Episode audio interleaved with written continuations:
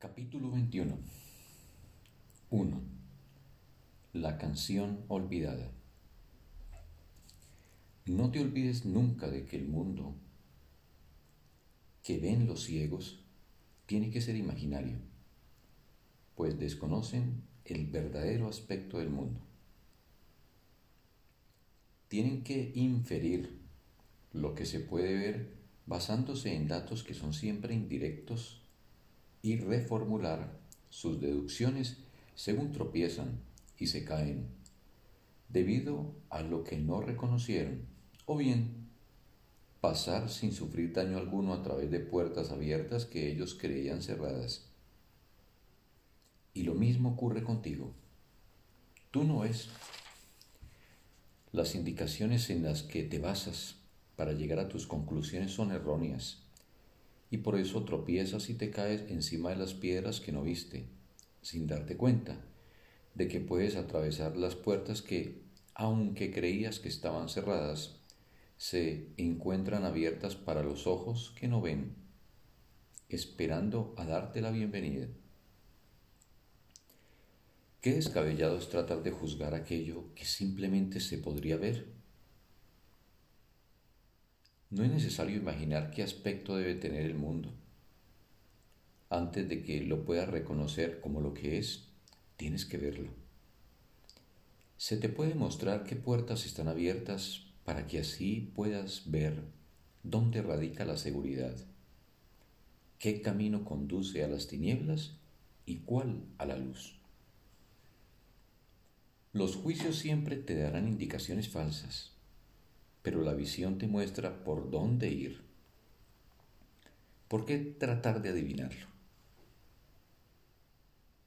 No hay que sufrir para aprender. Las lecciones benévolas se asimilan con júbilo y se recuerdan felizmente. Deseas aprender lo que te hace feliz y no olvidarte de ello.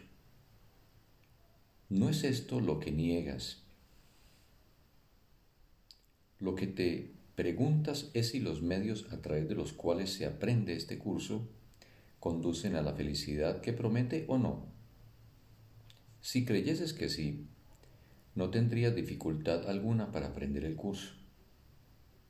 Todavía no eres un estudiante feliz porque aún no estás seguro de que la visión pueda aportarte más de lo que los juicios te ofrecen y has aprendido que no puedes tener ambas cosas.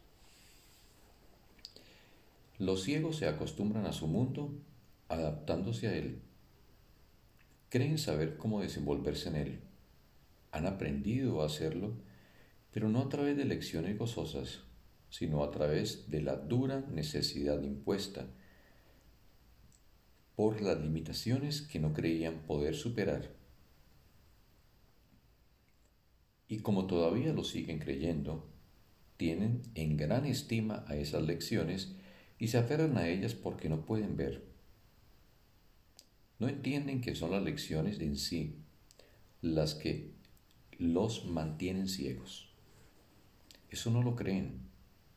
Y así conservan el mundo que aprendieron a ver en su imaginación, creyendo que sólo pueden elegir entre eso o nada.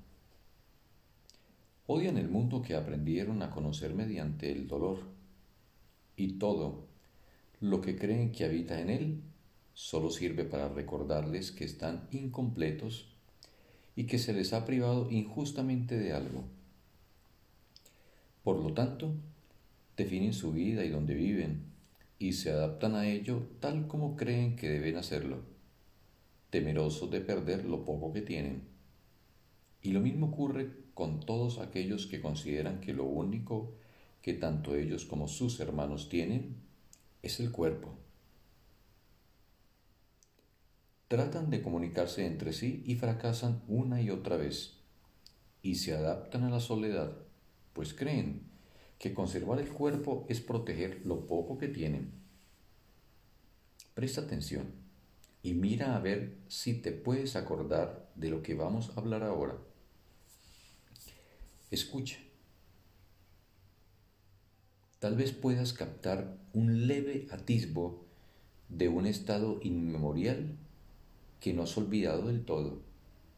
Tal vez sea un poco nebuloso, mas no te es totalmente desconocido, como una canción cuyo título olvidaste hace mucho tiempo, así como las circunstancias en las que la oíste.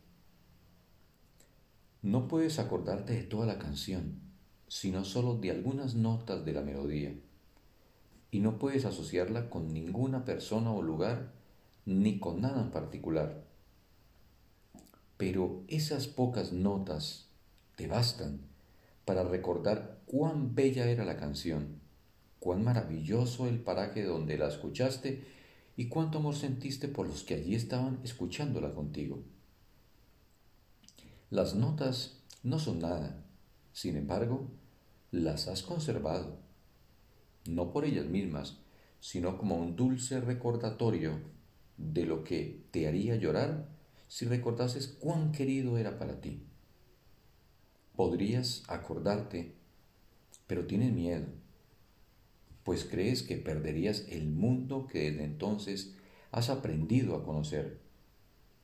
Sin embargo, sabes que nada en este mundo es ni la sombra de aquello que tanto amaste. Escucha y mira a ver si te acuerdas de una canción muy vieja que sabías hace mucho tiempo y que te era más preciada que cualquier otra melodía que te hayas enseñado a ti mismo desde entonces. Más allá del cuerpo, del sol y de las estrellas, más allá de todo lo que ves, y sin embargo en cierta forma familiar para ti, hay un arco de luz dorada que al contemplarlo se extiende hasta volverse un círculo enorme y luminoso. El círculo se llena de luz ante tus ojos. Sus bordes desaparecen y lo que había dentro deja de estar contenido. La luz se expande y envuelve todo extendiéndose hasta el infinito y brillando eternamente, sin interrupciones ni límites de ninguna clase. Dentro de ella, todo está unido en una continuidad perfecta.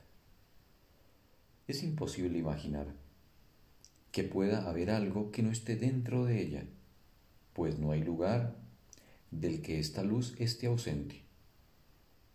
Esta es la visión del Hijo de Dios, a quien conoces bien. He aquí lo que ve el que conoce a su Padre. He aquí el recuerdo de lo que eres. Una parte de ello que contiene todo ello dentro de sí y que está tan inequívocamente unida a todo como, como todo está unido en ti. Acepta la visión que te puede mostrar esto y no el cuerpo te sabes esa vieja canción y te la sabes muy bien. Nada te será jamás tan querido como este himno inmemorial de amor que el Hijo de Dios todavía le canta a su Padre. Y ahora los ciegos pueden ver, pues esa misma canción que entonan en honor de su Creador, los alaba a ellos también la ceguera que inventaron no podrá resistir el vibrante recuerdo de esta canción y contemplarán la visión del Hijo de Dios. Al recordar quién es aquel al que cantan, ¿qué es un milagro sino este recordar? ¿Y hay alguien en quien no se encuentre esta memoria? La luz en uno despierta la luz en los demás. Y cuando la ves en tu hermano, la recuerdas para todos. Un bendito y feliz día para todos.